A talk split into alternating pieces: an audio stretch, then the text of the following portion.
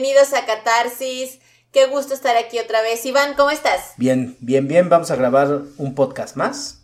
Este tema lo estamos planteando ahorita que va a estar bastante interesante, así es que no se lo pierdan. Sí, sobre todo interesante, sensible y tratarlo con mucho cuidado porque es un tema que cada vez está más común y creo que cada vez lo escuchamos más.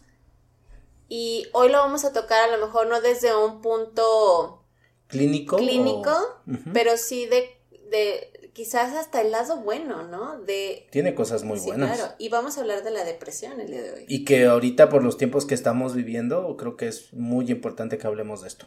Así es. Entonces, pues vamos dándole. Vamos a darle, bienvenidos, esto es Catarsis.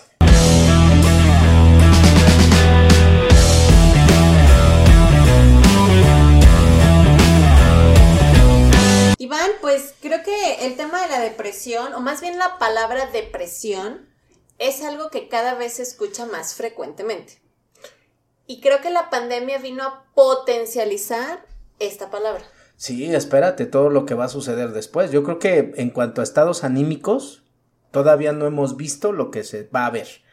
Sea, el impacto que ha tenido. Sí, ah, depresión, ansiedad, eh, sentimientos fatalistas, ataques de pánico. No, va a estar, va, o sea, si, si creen que esta situación ha parado, no. O sea, pues la vacuna probablemente frene COVID, pero las secuencias que vamos a vivir del encierro, de las pérdidas, de tanta gente que ha muerto y de todo lo que hemos estado viviendo, lo, la situación económica va a generar unas depresiones, pero muy fuertes y muy impresionantes. Sí, va a tener un, un efecto colateral muy fuerte, ¿no? Sí, sí, sí, sí. Y hablando, no, esto no nos referimos un poquito a salud, sí es salud mental, pero también salud emocional que es como parte claro. de lo que hemos estado hablando de acerca de las emociones y vamos a tocar este tema pues a nuestro estilo, ¿no? Al estilo de catarsis, un, eh, con la forma en la que hemos hablado, no lo queremos manejar desde un lado clínico terapéutico, sino desde sí. un punto de vista más eh, eh, emocional. ¿Sí? Claro. Y vamos a dar algunos tips o algunas y recomendaciones. También las ventajas de tener periodos de depresión. Es muy buena la depresión creo que siempre le hemos satanizado, uh -huh. eh, tanto la simple palabra y, y, alguien que muestra un poco de tristeza ya está depresivo. Se confunde muy fácil, como, ¿no? Güey, solo está triste y también es una emoción. Y creo que ya lo hemos hablado también en algún momento. Desmadre emocional, que está el sí, podcast. Exacto, lo hemos hablado de que hay ciertas emociones que socialmente no están permitidas. Ni bien vistas, ni sabemos cómo manejarlas. Exacto. Están como muy satanizadas, me encantó tu palabra. Y además, si me las permito vivir, no sé cómo vivirlas. Les puedo tener hasta miedo, Exacto. un poquito como de, de, temor, y me da pánico poder vivir ciertas emociones porque siento que voy a perder el control. Ajá, o que me voy a quedar ahí. Ajá, o que ya no voy a poder salir Exacto. y genera una paranoia. Y entonces no permito vivir ciertas emociones. ¿no? Exacto. Y creo que eh, simbólicamente hablando, o lo bueno de la depresión, es que haces una descarga. ¿De qué? Ah, eso tendrás que analizarlo, ir a terapia, cualquier cosa, pero tiene cosas muy, muy interesantes. Pero creo que tú y yo hemos pasado por ciertos periodos de depresión. Sí, claro. Es, se puede distinguir, puedes distinguir yo hoy en día cuando tienes tristeza a cuando estás depresiva. creo que sí. Pues ya podemos distinguir eso, ¿no? Y lo dijiste bien, porque de repente hay gente que está triste y dice, oh, ya valió más, ya me deprimí. Y no, a lo mejor no estás deprimida, estás triste. No confundir estados de tristeza con estados de depresión. Claro, pero también qué difícil es en una sociedad que no nos permitimos las emociones, entre comillas, negativas. Uh -huh. eh, porque al final, al no expresarlas, se vuelven una carga, una presión. Y cuando estábamos preparando el tema, leías algo de relacionado a la palabra depresión y dijiste sirve para liberar presión. Uh -huh. Y cuando dijiste esa palabra, me acordé de mi proceso de depresión que tuve y le, realmente fue una liberación impresionante de presión, de tantas cosas que venía cargando.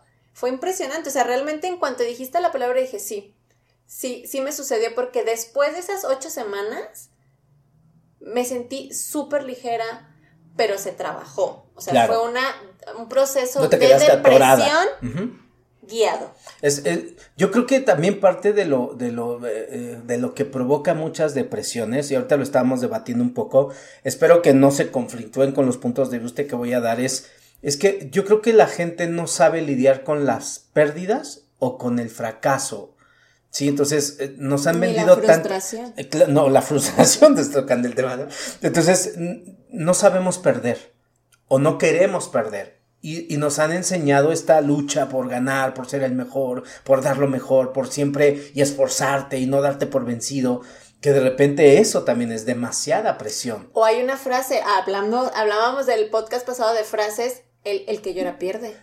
Yo no quiero perder. Claro. No lloro. Y me lo guardo y me lo quedo. O sentimientos de vulnerabilidad, o se van a aprovechar de mí. Y es tanta la presión social que puede ejercer en mí que me termino tragando muchas cosas. Así es. Creo que a, tanto a ti como a mí nos ha pasado. ¿Cuántas veces, a pesar de una circunstancia que es dolorosa, nos queremos mantener fuertes? Nos queremos mantener estoicos, como que nada pasó, nada no me está afectando, yo puedo con esto, yo, yo lo voy a solucionar, pero no me permito vivir la decepción que estoy experimentando. No me estoy permitiendo vivir el sentimiento de defraudamiento que me estás haciendo, la traición que se provocó, estas sensaciones que pueden venir acompañadas, todo por mantenerte firme, fuerte, demostrar que no te afecta o que no te impacta.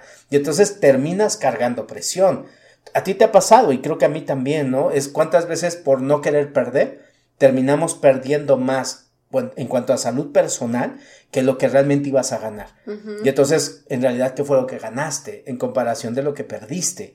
¿Sí? Y entonces creo que estas circunstancias sociales de no enseñarnos a lidiar con las pérdidas, ¿y por qué decimos? Porque hoy mucha gente está perdiendo.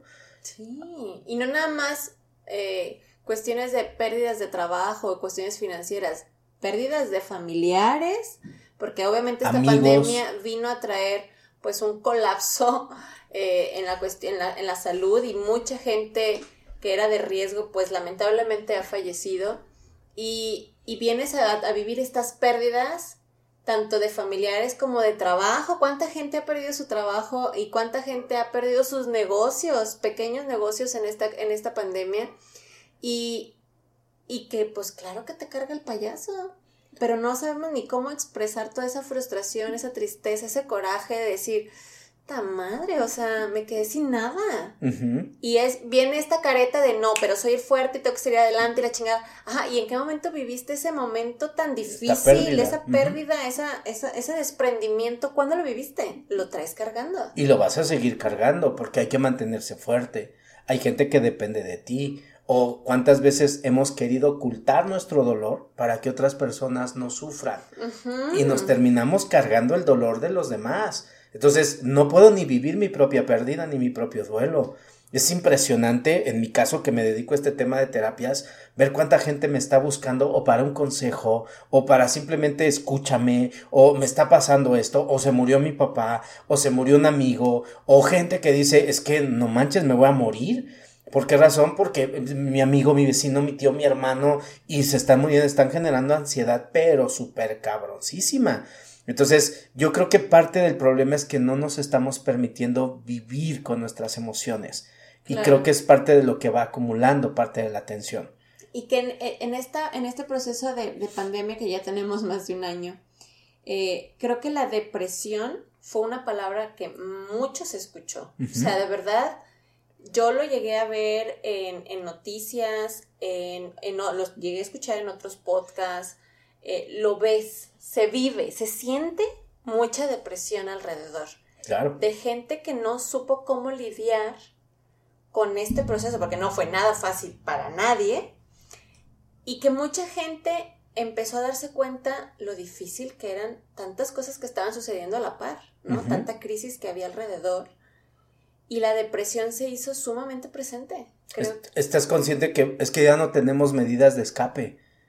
O sea, ya no hay para dónde correr. Ya no había distractores. Y ahora lo tuviste, o mínimo que vivir o sentir. Antes te ibas con los amigos, te ibas al antro, evadías una responsabilidad. Ahora te, la tienes que vivir.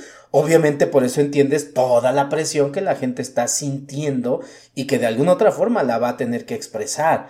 Por eso los eh, escenarios catastróficos de lo que puede ser una depresión todavía no los hemos vivido. ¿Por qué razón? Porque mucha gente sigue estoica ante todas las pérdidas, sigue manteniéndose de pie. Y van a, tú vas a ver lo que se va a provocar. En algún momento va a colapsar. Obviamente. yo, bueno, al menos en algún momento sí tuve mi periodo de depresión. Y sí te puedo decir que colapsé en el sentido de que ya no pude controlarlo más, ya no pude retenerlo más, se desbordó. Y no la situación, tú misma. Yo misma, sí, o sea, ah, sí, porque mi proceso de depresión lo pasé hace casi año y medio, dos años. ¿Y hasta qué punto se vino a manifestar? se manifestó como seis meses después de mi separación. E, entonces aquí concluimos algo, no porque te esté pasando algo ahorita, quiere decir que te vas a deprimir en ese momento. No. La depresión es con tiempo. Y va a somatizarse. Lo evadí. O lo quisiste enfrentar como enfrentabas tus problemas. Sí, como muy pinche machita, yo de chingada, No pasa nada, exacto. Y después esa carga no la aguanté. Y tu cuerpo va, va, a buscar una forma de poder. De hecho, la palabra misma dice depresión, es quitar presión. Sí. El problema es que no sabemos cómo quitarnos presión. Y vamos, no tenemos espacios para llorar, no tenemos espacios para gritar, no tenemos espacios para enojarnos, para berrear, para hacer un berrinche, para mentar madres. Y no lo guardamos porque socialmente, no, es que tú no te debes de expresar así. Mejor bendícelo o bendice o dale gracias o dale gracias porque por algo están pasando. Es un maestro en tu vida. que chinga su madre el pinche maestro. frases. y lo único que hacemos es mentalizar la crisis o darle otro sentido positivo a la crisis, pero te va a cargar la chingada, tarde o temprano. ¿Por qué razón? Porque no estás siendo honesto con tus emociones. Lo debatíamos también, creo que otro de los miedos que puede existir para permitirme vivir esto es no sé qué va a salir. Y creo que lo, tú y yo, exacto, lo trabajamos. Hasta da miedo decir, no mames, si abro esta pinche cloaca, ¿qué va a salir? La pinche caja de Pandora. Pero no solamente es de esto que estás viviendo, sino de todo lo que has estado reprimiendo en tu vida y que no has sabido cómo solucionar o ponerle un alto, o decir, esto ya no me compete. Y entonces se te juntan las canicas y de repente valiste Mauser. Y luego ya no sabes qué es lo que tienes que trabajar. Porque trabajas una cosa y te sigues sintiendo mal. Entonces es una bomba. Yo creo que la gran mayoría de las personas somos una bomba de tiempo. Porque no nos damos espacios porque no somos realmente honestos. A ver, esto sí lo puedo resolver, no lo puedo resolver. O la otra es en la forma en la que yo quiero resolverlo, ¿se va a resolver? Porque también es otro de los detalles, ah, como yo digo, y no siempre pasa así. Entonces, toda esa tensión que vamos acumulando, tarde o temprano tu cuerpo la va a somatizar. ¿Cómo? Biológicamente te vas a quitar presión. Sí, va a buscar una salida. O sea, al final tienes que expresarlo de alguna o de otra forma.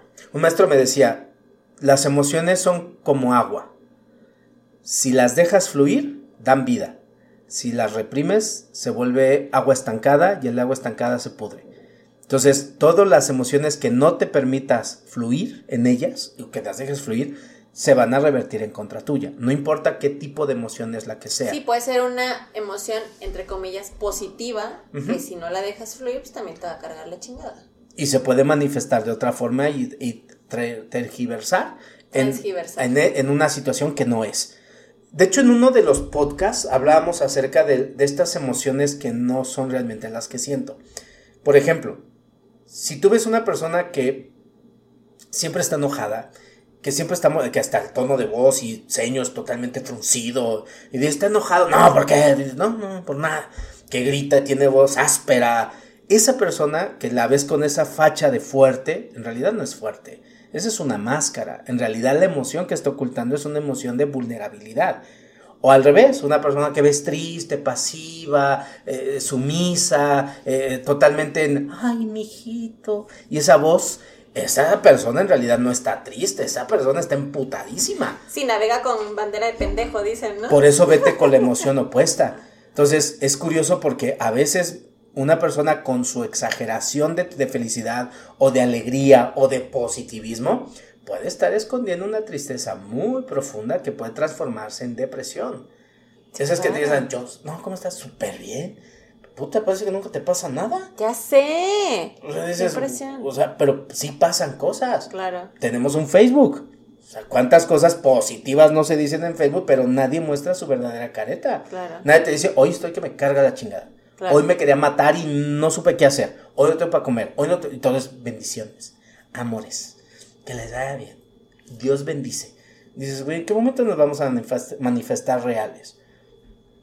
Bueno, también si me quieres ver emputada, pues ven a mi casa y estoy lavando trastes, o sea. Pero eso es más real que decir, ah, todo pues". está perfecto, porque no es cierto. Bajo la condición que estamos viviendo, no estamos bien. No. A veces mucha gente piensa que porque uno sabe lo que sabe es como inmune. No, tú me has visto de repente en un estado triste, hasta depresivo. El único detalle es que ya mis depresiones no duran semanas o meses o ya me permito vivir ciertas depresiones, ciertas tristezas, ya sabes cómo vivirlas, me permito llorar, me permito enojarme, me permito frustrarme, porque sé los pinches estragos que van a, que voy a vivir. Es más, lo planteábamos en uno de los podcasts. Yo pensaba que tenía controlada una situación. Y madres, cuando me doy cuenta me enfermé tres semanas y en cama. Y entonces dices, bueno, que tenías controlado esto. o sea, no que no te afectaba, no que muy chingón tú. Y dices, no mames, o sea, hasta qué punto nuestra propia evasión de una realidad nos puede llevar a vivir ciertas emociones que ni siquiera estamos reconociendo en nosotros. Pues sí, porque aparte ni se tiene el, entre comillas, el derecho de expresarlas. Yo realmente creo, y creo, lo hemos hablado en otros podcasts, el, el enojo y la tristeza son emociones que no deberíamos de vivir la gente siempre, no, no estés triste, arriba ese ánimo. A nivel social. Sí, sí, sí, a ah, nivel social. No, no, no, a nivel social.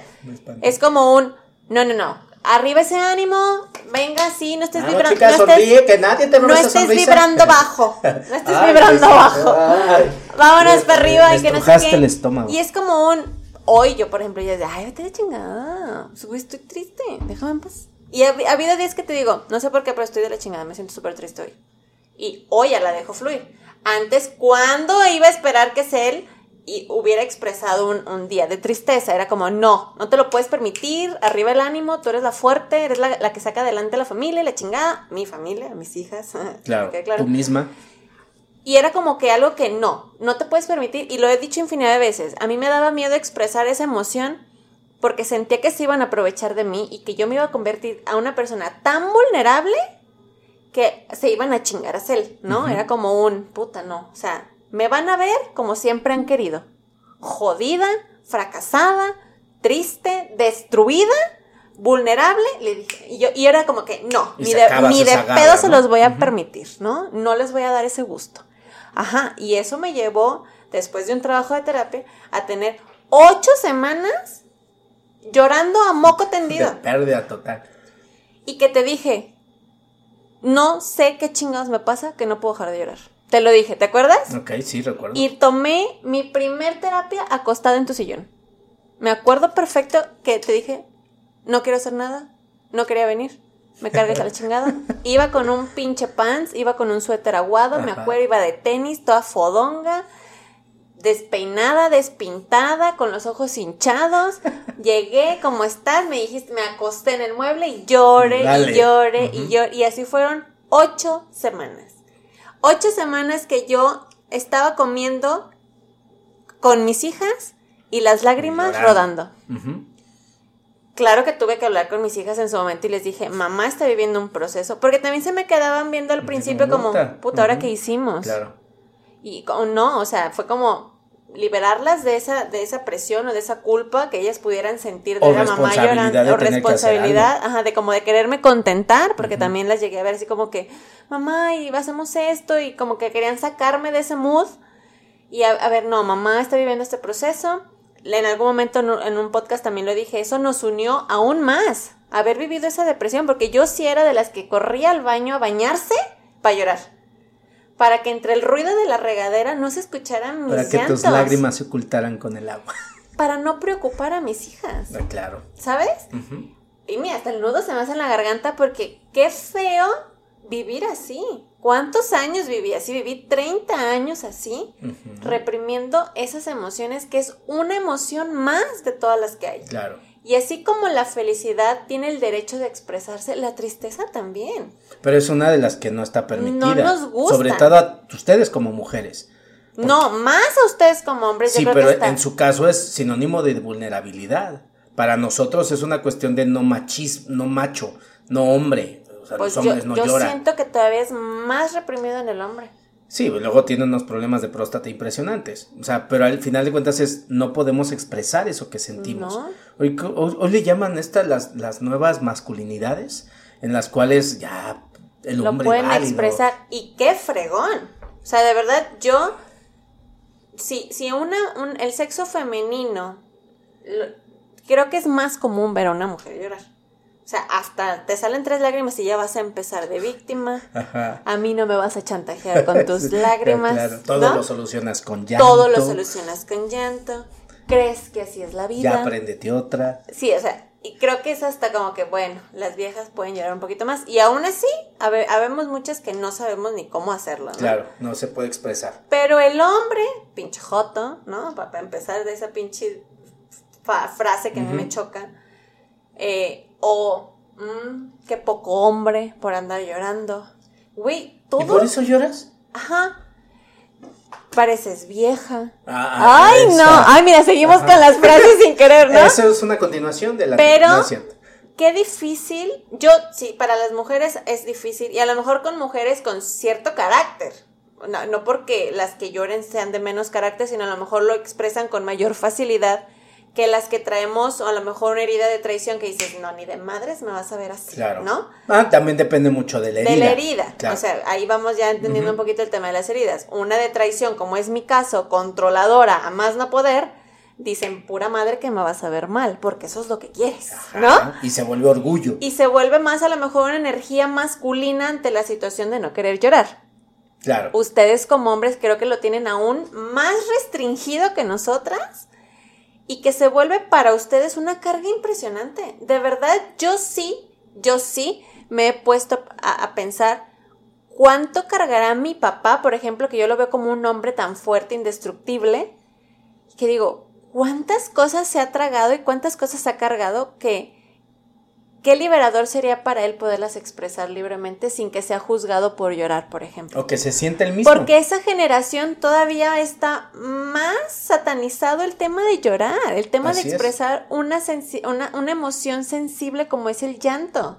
Puedes imaginarte este mismo ejemplo sobre la presión que puedes sentir, eh, igual papá, que es el ejemplo que estás poniendo en cuántas veces a lo mejor yo sé que no alcanza pero tengo que hacer que alcance. Y esa frustración que puede experimentar y ese tragárselo para no preocuparte, sí, puta, se, vive un infierno porque como hombre no puedes fallar, además es tu familia y tienes que chingar. Y es el pilar. Eres el pilar. a lo mejor tú también lo vives como madre soltera en estos momentos y que funges una función muy paterna. Entonces, ¿cuántas veces tú misma has sentido que no puedes? Esa sensación de peso y que tenemos que salir estoicos de esta situación, con tiempo se va a tener que ver reflejada. De alguna u otra forma. Si no es a través de una depresión, es tu cuerpo a huevo te va a obligar a quedarte quieto. Sí, o te vas a enfermar. Lo que hablábamos en el de por qué nos enfermamos, ¿no? Cualquier cosa. o algo por el estilo. ¿sí? O, no sé, o cualquier. O, eh, eh, enojos eh, muy, muy fuertes que, o iracundez que de repente no sabes ni por qué. Estados de ánimo lo que andas gritando a cada rato, pero en realidad es porque hay tensión en ti y no sabes cómo sacarla. Tengo una amiga que se acaba de, torcer el pie, nada más porque entró en un sentimiento de culpabilidad. Entonces, todo aquello que no sepas, es que hay un chiste. todo aquello que tarde o temprano no puedas manejar se va a manifestar como algo fuera de lo que realmente sentías. Claro. Entonces, es la, ahorita que te, eh, que te leía, decíamos algo. En mi experiencia he visto que cuando una persona está depresiva, hay dos cosas. Una, en realidad, esa depresión que se expresa como tristeza, en realidad no es tristeza, es enojo. ¿Sí? Entonces, una persona que tiende a deprimirse o que es depresiva, ha sido incapaz de defenderse de ataques, de agresiones del otro, ha permitido demasiados abusos. Y esa ira que tiene comprimida, o que tiene reprimida o congelada, la está vertiendo en sí. Entonces, yo no me puedo enojar contigo o desquitarme de ti, pero me voy a desquitar conmigo. Mm. ¿Cómo? Volviéndome apática. Entonces empiezo a abandonar mis proyectos, empiezo a abandonar mis ideas, a olvidarme, por eso lo de, descuidarme, de no arreglarme. Eso es una forma muy inconsciente de entrar en un odio personal. Es, contigo no me puedo desquitar, pero conmigo sí. por pendeja, por esto, por aquello, y me voy a, voy a pagar. a mí. ¿no? Exacto, es una flagelación impresionante. Es conmigo misma. El tema es conmigo, no es con el otro. Es, es, el lugar. ¿Qué le permití al otro? Es no. ¿Qué me he permitido a mí que el otro me haga? Claro. ¿Qué me he permitido yo para que el otro funcione conmigo como yo le he enseñado, como yo le he permitido? Porque en realidad el otro no va a cambiar. La que tiene que aprender eres tú. Claro. Sí, entonces, de tanto que podemos reprimir, necesita ver, somos como ellas express Expresión, expresión, hijos, casa, trabajo, dinero, familia, comida, sustento, éxito, metas, planes, sueños. Otra se vuelve una lista de requisitos impresionante y que no podemos con todo. Esa es la realidad. Quisiéramos poder con todo. Y creo que la segunda es que somos tan impacientes que no le damos tiempo a las cosas. Y hemos hablado mucho de eso tú y yo.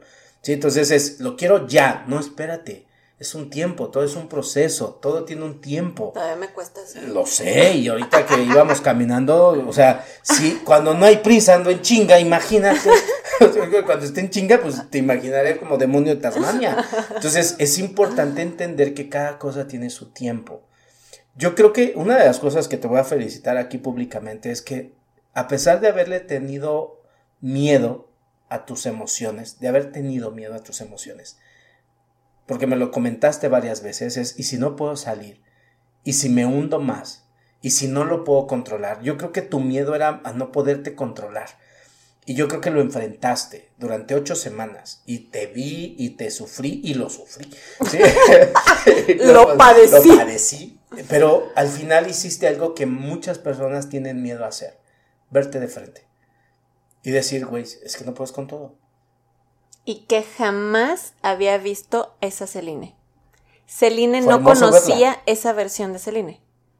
Porque jamás me había visto así, jamás. O sea, de verdad, cuando, cuando estabas leyendo el tema de la depresión para iniciar el podcast, dijiste esas dos palabras, aparte de lo de liberar presión que me encantó, mencionaste la palabra apatía y desesperanza. Yo creo que esas son las dos palabras que definen mi depresión por completo.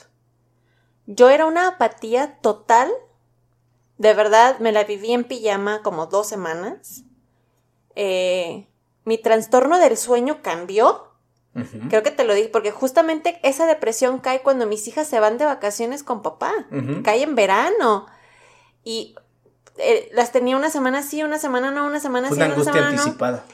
Y como que ahí pude, creo que ahí fue cuando eh, mi, mi, mi, ser dijo, güey, ya, este es el momento perfecto para vivirlo, porque no tienes a las niñas 24/7 durante varias semanas, o sea, las tienes siete días, se van siete días, regresan siete días, se van siete días, y como que hubo esos periodos para poder tener esta apatía total, porque de verdad no había, las semanas, las semanas que se iban, bueno, yo podía tragar una vez al día, porque ni hambre tenía, ¿eh? De hecho, se va el apetito. Y era mi trastorno del sueño al revés yo en las noches me la pasaba llori, llori, llori, llori, y, y en el día me daba un chingo de sueño y dormía, pero me despertaba llorando y me dormía llorando porque se me cansaban los ojos y yo seguía llorando. Y me bañaba llorando y zurraba llorando y comía llorando, todo era llorando. Y hasta en algún momento te dije, Iván, ya no entiendo de dónde me salen tantas lágrimas y me dijiste, déjalas fluir. Es como un tinaco y me hiciste ese ejemplo y se me quedó súper grabado.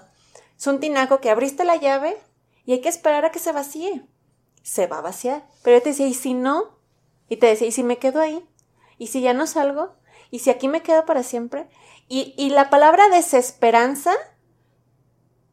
era una forma de decirte, y te, lo llegaba, te lo dije varias veces, pues ya, si me carga el payaso, ya, que me lleve la chingada. Es como una solución. Porque los pensamientos suicidas no necesariamente tienen que ser, ya, me quiero aventar de un puente, que es un pensamiento suicida. El simple hecho de ya no querer luchar por nada es un pensamiento suicida. Darte por vencido. Y al momento que yo te decía, ya, me da igual, te lo llegué a decir, ya me da igual. Sí, sí, ya, me muero, me da igual. De tan mal que estaba. Y te lo decía, eso era lo que más miedo me daba. quedarme ahí. Y que eso se volviera realidad. Que yo llegara a un punto en el que no, no quisiera yo ni levantar un dedo y morirme ahí en mi cama. Que se volviera algo natural en ti, ¿no? Y, permanente. exacto que se hiciera permanente. A mí me daba mucho miedo eso. Y tú, no, tranquila, y no sé qué. Digo, me acompañaste en el proceso sin meterme presión para salir del proceso. ¿Qué puedes hacer? Y creo que sí, o sea, claro que en la segunda semana que yo no dejaba de llorar decía, Jesucristo, o sea, ¿de dónde sale tanta pinche? la llave! No, y yo te lo juro que sí decía, ¿de dónde sale tanta pinche lágrima? Y tú me decías, de 30 años de emociones reprimidas. Y yo, Jesús bendito. Y te lo juro por Dios, que hablaba con amistades que más o menos están en esta onda de, de, yoga y espiritual y cosas así, porque tampoco necesitas a alguien que te diga, ya, a la chingada, levántate. no, justo no quería ese tipo de comentarios.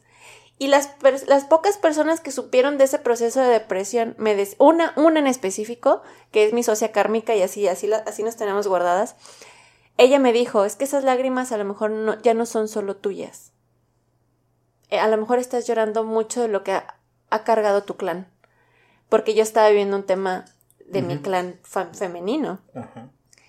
Y cuando me dijo eso, me dijo, honra, honra todo eso. Me dijo, de verdad estás haciendo, estás liberándote a ti y a tu clan. Una purga. Y yo, cuando me dijo eso, mira, ahorita se me hace estalón en la garganta porque me acuerdo perfecto y me agarré llorando y la abracé y le dije, tienes toda la razón creo que estoy viviendo algo que casi nadie de mi familia se ha permitido vivir, que es un proceso de depresión, porque ya estaba catalogado un proceso de depresión. Y yo te lo preguntaba antes de entrar al podcast, ¿cómo identificas tristeza y depresión? Y me dijiste cuando ya no lo puedes controlar. Y yo no pude controlar esas ocho semanas. Nada. Y te desbordas. Y te desbordas, exacto. Entonces, aquí importante, uh, es, es que son emociones muy parecidas me gustaría poner una como una pequeña línea para que pudiéramos diferenciar. La depresión es un estado de ánimo, al final de cuentas, provocado por ciertas emociones reprimidas. Si esas emociones que se reprimen no se liberan, obviamente vas a generar una depresión o una ansiedad o ataques de pánico, etc. Entonces, aquí hay algo muy interesante que pueden ir, ir analizando. Una emoción cuando es sana, eh, tú sabes perfectamente que no me gusta catalogar entre positivo o negativa, bueno, es sana, es alta intensidad, corta duración. O sea, tengo ganas de llorar, la expresión de la tristeza son las lágrimas. Entonces, si yo lloro porque estoy triste, genial. Si yo lloro porque estoy enojado, entonces estoy confundido, además de enojado. porque las lágrimas no son para expresar enojo, son para, son, para expresar tristeza. Exacto. Entonces, la tensión del cuerpo, cuando estás enojado, eh, te va a impulsar a moverte. ¿Sí? Entonces es como muy interesante que vayas conociéndote emocionalmente cómo reacciona tu cuerpo son sensaciones que se perciben. A lo mejor la tristeza la sientes como una opresión en el pecho, como que te falta un poco la respiración. Esto va generado por actitudes apáticas, con pensamientos derrotistas. Entonces hay una, hay como una ecuación que sigues para poderle llamar depresión. Pero la gente a todo le llama depresión. Sí, o sea, nomás está un poquito triste y no, ya está deprimido. Ya estoy depre. No, entonces yo siempre recomiendo algo. Es Date espacios para vivir tus tristezas, tengas razones o no, tengas motivos o no, haya circunstancias que te lo permitan o no, porque probablemente no estés viviendo una tristeza de ahorita, algo que sucedió. A ti y a mí nos ha pasado. Te despiertas en la mañana y te despiertas medio lo sensible o triste, y dices, puta, pero ¿qué me pasa? Nada, güey, simplemente amaneciste así. Date 15 minutos. No te levantes en puta. No, no, no. Voy a vestirme, voy a cambiarme, porque hay que triunfar, ¿no? Y si no vas a triunfar este día. Y si hoy no y si hoy no triunfas, no hay pedo, dicen por ahí, ¿no? Entonces es, yo recomiendo es, hasta si no puedes, haz tu cara de puchero. Quédate. No, no me sale nada. Ok, ah, entonces no es tristeza. Da más, te das tantita cuerda y salen. Pero aquí hay una regla. Todo bajo tu control. Es yo decido cómo, cómo manejo mi tristeza. Y algo que te decía muchísimo, no hagas drama. ¿Sí? Hoy, hoy quiero explicar esa parte porque mucha gente me dice, es que ¿por qué no me dejas expresarme? Porque estás en drama. En Ay, drama, sí, y me parabas en seco, maldito. Cuando era drama, te paraba. Cuando realmente era emoción, va, dale. ¿Por qué razón? Porque sé que estás en una emoción y no estás en drama.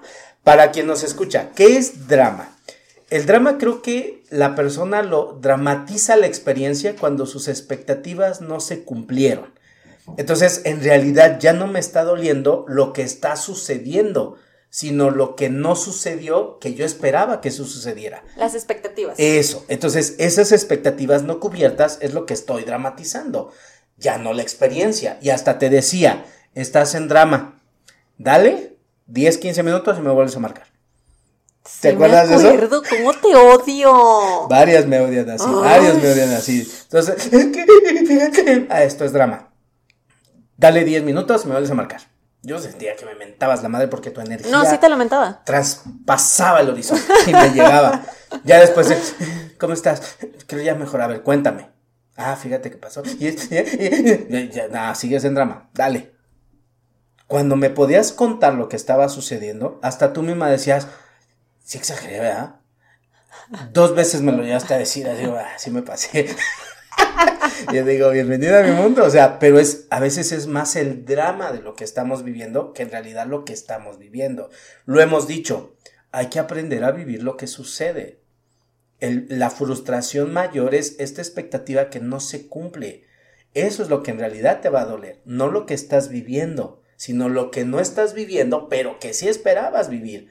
Eso provoca decepción, provoca tristeza, defraudamientos, eso provoca sensaciones de desvalía, eso va a activar la herida bien cabrón.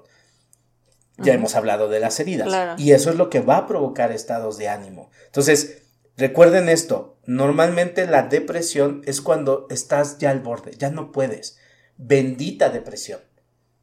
¿Por qué razón? Porque te va a, liberar, exacto, quitar carga. Lo que tú no sabes hacer. Exacto. No sabes gritar, no sabes hacer un berrinche, no sabes vivir tu emoción desde una autenticidad.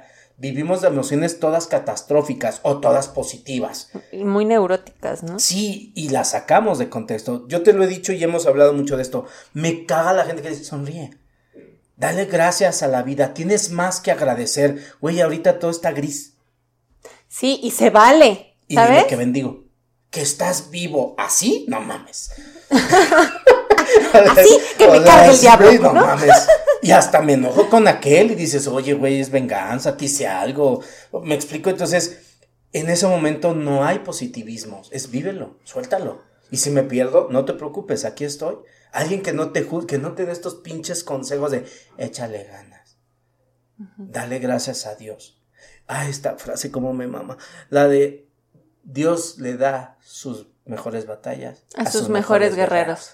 Sí, pero ya suéltame, Diosito, no manches. Güey, ¿cuándo vas a jubilar, no? O sea, ya es mucha putiza seguida. Entonces, e, eso es a lo que vamos. Si aprendemos a quitarnos presión, entender que nos presiona y comprender que no puedes con todo, y que como salga Siempre y cuando metas planeación, porque otras personas, ay, mediocre.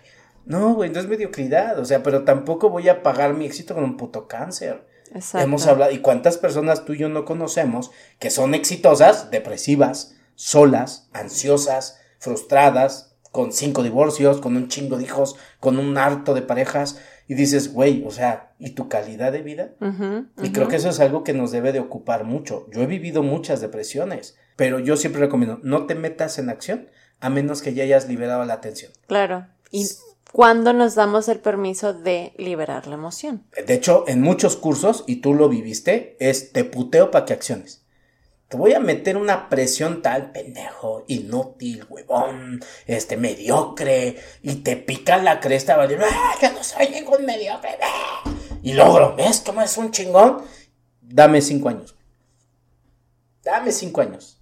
Y verás cómo voy a pagar ese putazo que tú me metiste. Con un cáncer. Un maestro me enseñaba y dice, hijo, motivar a la gente para que logre su éxito es causarle un cáncer. Con tiempo porque lo vas a hacer emputar de tal forma para que accione. Aguas con eso. Claro. Y que al final eh, todo tiene una consecuencia de todo aquello que no expresemos. Lo hablábamos en el de por qué nos enfermamos y que toda emoción no expresada el cuerpo lo va a somatizar tarde o temprano. Así sea una emoción positiva, si lo queremos catalogar como alegría, etcétera, ¿no? O una negativa como enojo, tristeza, etcétera Cualquiera que no expreses, el cuerpo lo va a somatizar en algún momento. Y creo que mencionabas lo de la olla de presión y creo que se me hace un extraordinario ejemplo porque hasta el mismo nombre lo tiene la olla. O sea, tiene tanta presión que si no la dejas fluir a que libere esa presión, va a explotar. Lo mismo nos pasa a los seres humanos. Exactamente igual. Estás tan presionado que cualquier cosita te hace explotar si no lo vas liberando poco a poco y a tu tiempo. Eso creo yo que si no lo enseñaran, o sea, de verdad yo digo, si en las escuelas hubiera una clase de inteligencia emocional, vive tus emociones, expresa tus emociones, creo que no habría tanto cagadero. O no al menos tan evidente como está ahorita. Como está ahorita. No habría tanto adolescente frustrado y en depresión y tanto adolescente que se está suicidando. Aguas con eso. O sea, ahorita las estadísticas están altísimas de jóvenes suicidándose. Qué impresión de que desde chiquitos sientas que tu única salida es suicidarte.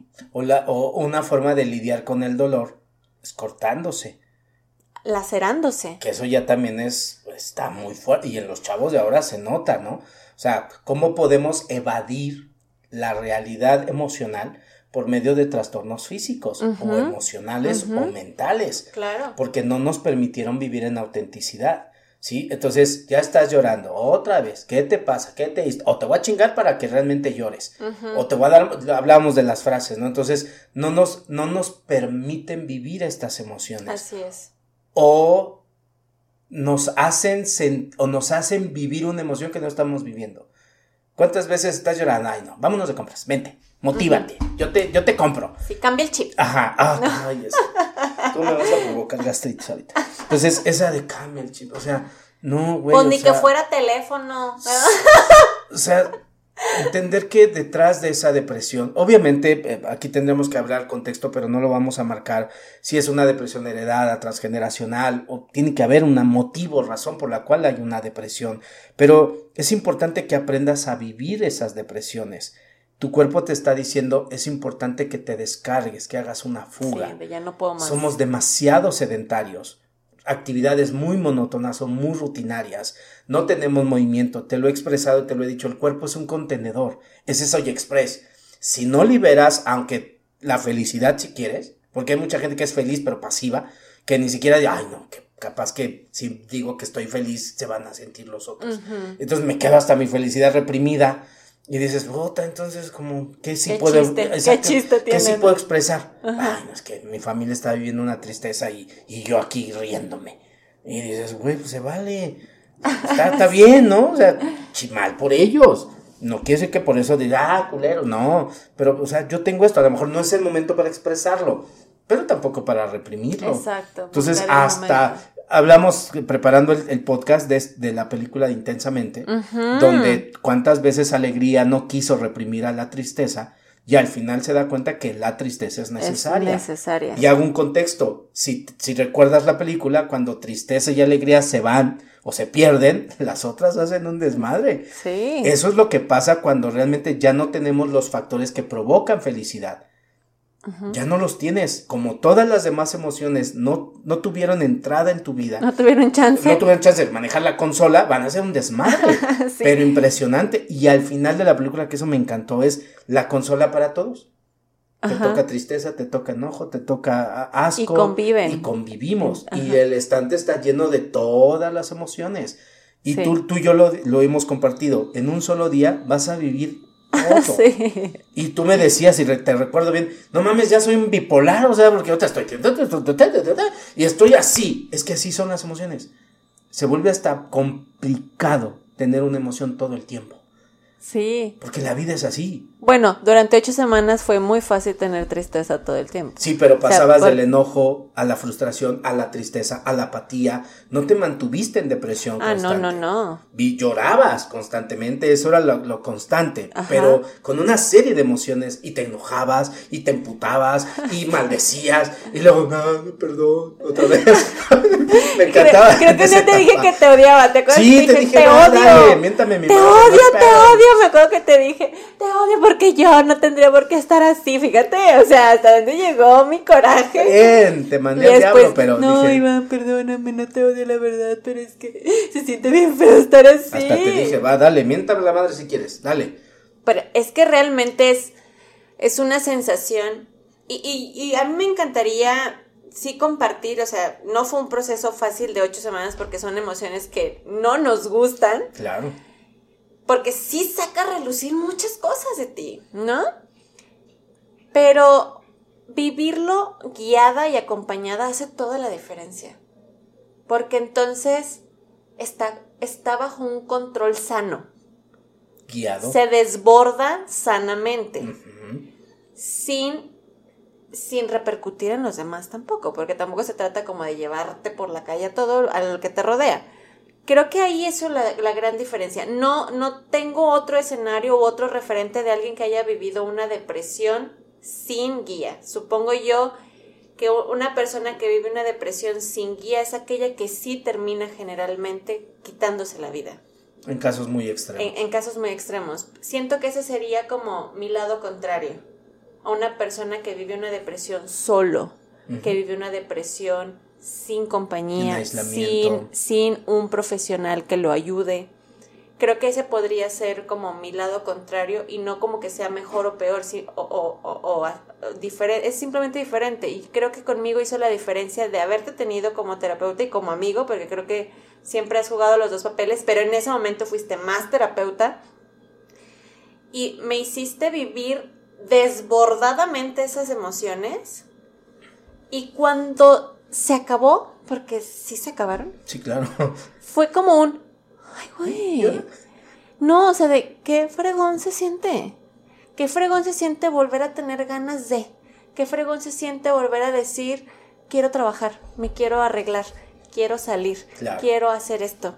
Qué fregón se siente. Y aquí te quiero ayudar en, bueno, dar un contexto o un paréntesis en, y que eso no significa que no has vuelto a llorar, que eso no significa que no has vuelto a dejar de sentir o perder el control.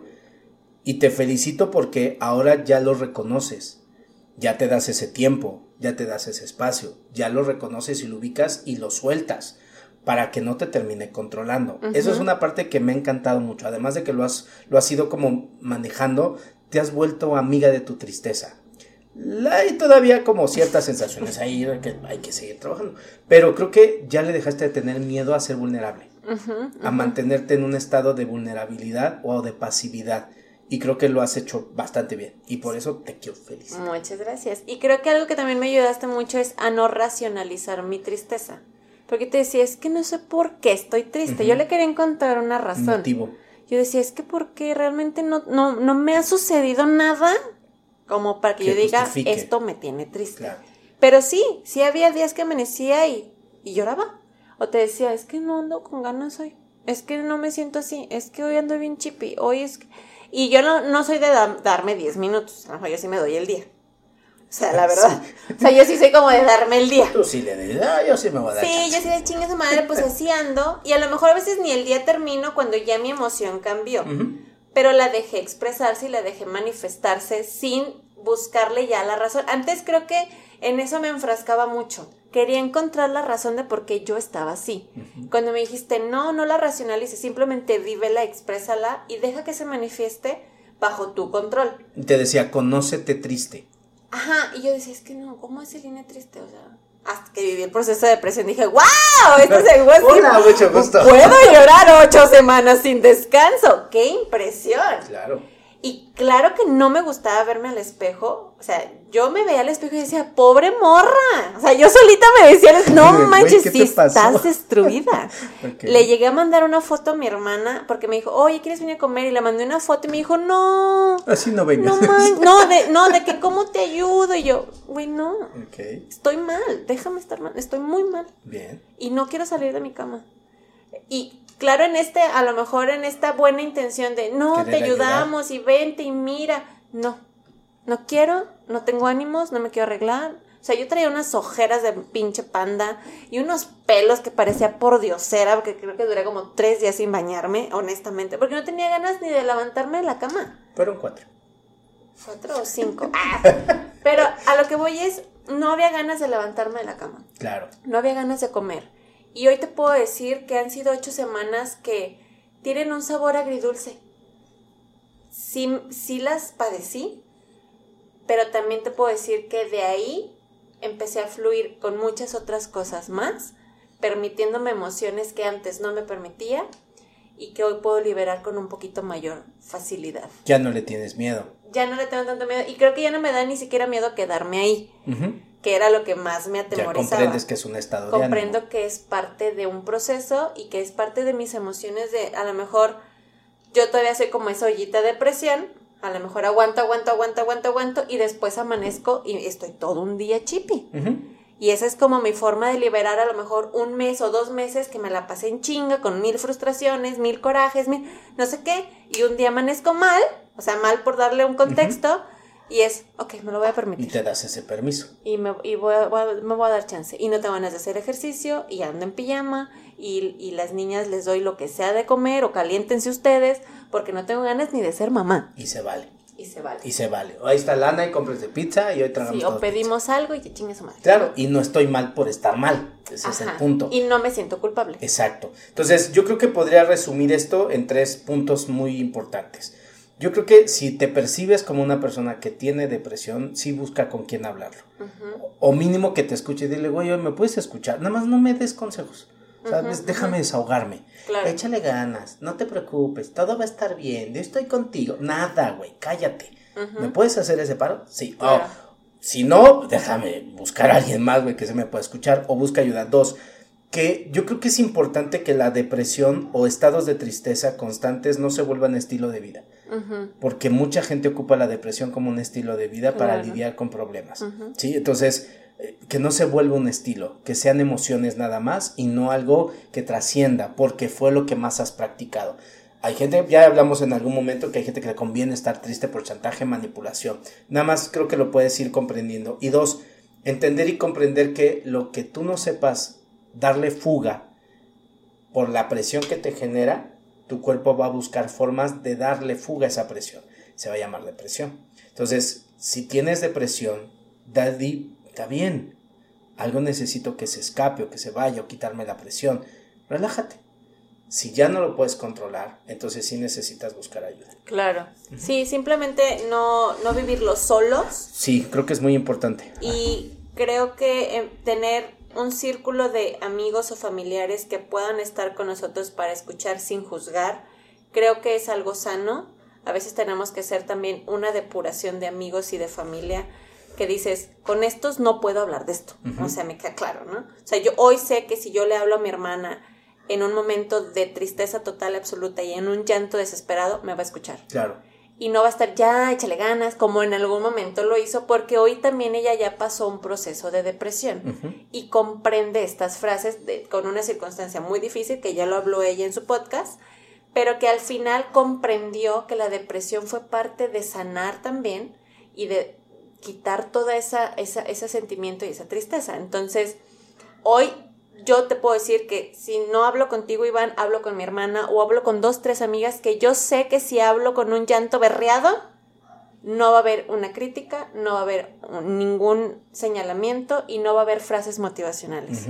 Y qué fregón es tener eso. Yo creo que lo que yo puedo darles de consejo es, dense la oportunidad de expresar cualquier emoción y las que son, digamos, negativas o no positivas, traten de tener una compañía, un círculo cercano que esté para apoyar y que comprendamos que es parte de nuestro día a día, las emociones altas y no tan altas. Así es, y que van a buscar una fuga. Sí, entonces no le tengan miedo a la depresión, no le tengan miedo a sus emociones. Si se ha vuelto un estilo de vida, en lugar de tenerle miedo o evitarla, busca ayuda. Así es. Sería muy importante que tuvieras algo de acompañamiento. Lo que tú decidas, como tú quieras, pero alguien que te pueda hacer soporte. Porque si ya te das cuenta que solo no vas a poder, no lo intentes.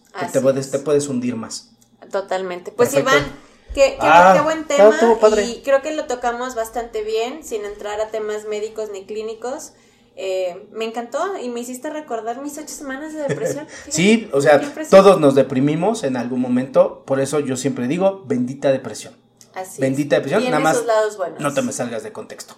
Todo el detalle. Así es, pues muchas gracias Iván, un placer como siempre. Síganos por nuestras redes, ya saben, escuchen nuestros podcasts, los temas y aquí estamos para hacer. Así es. Pues muchísimas gracias. Chao. Chao. Bye.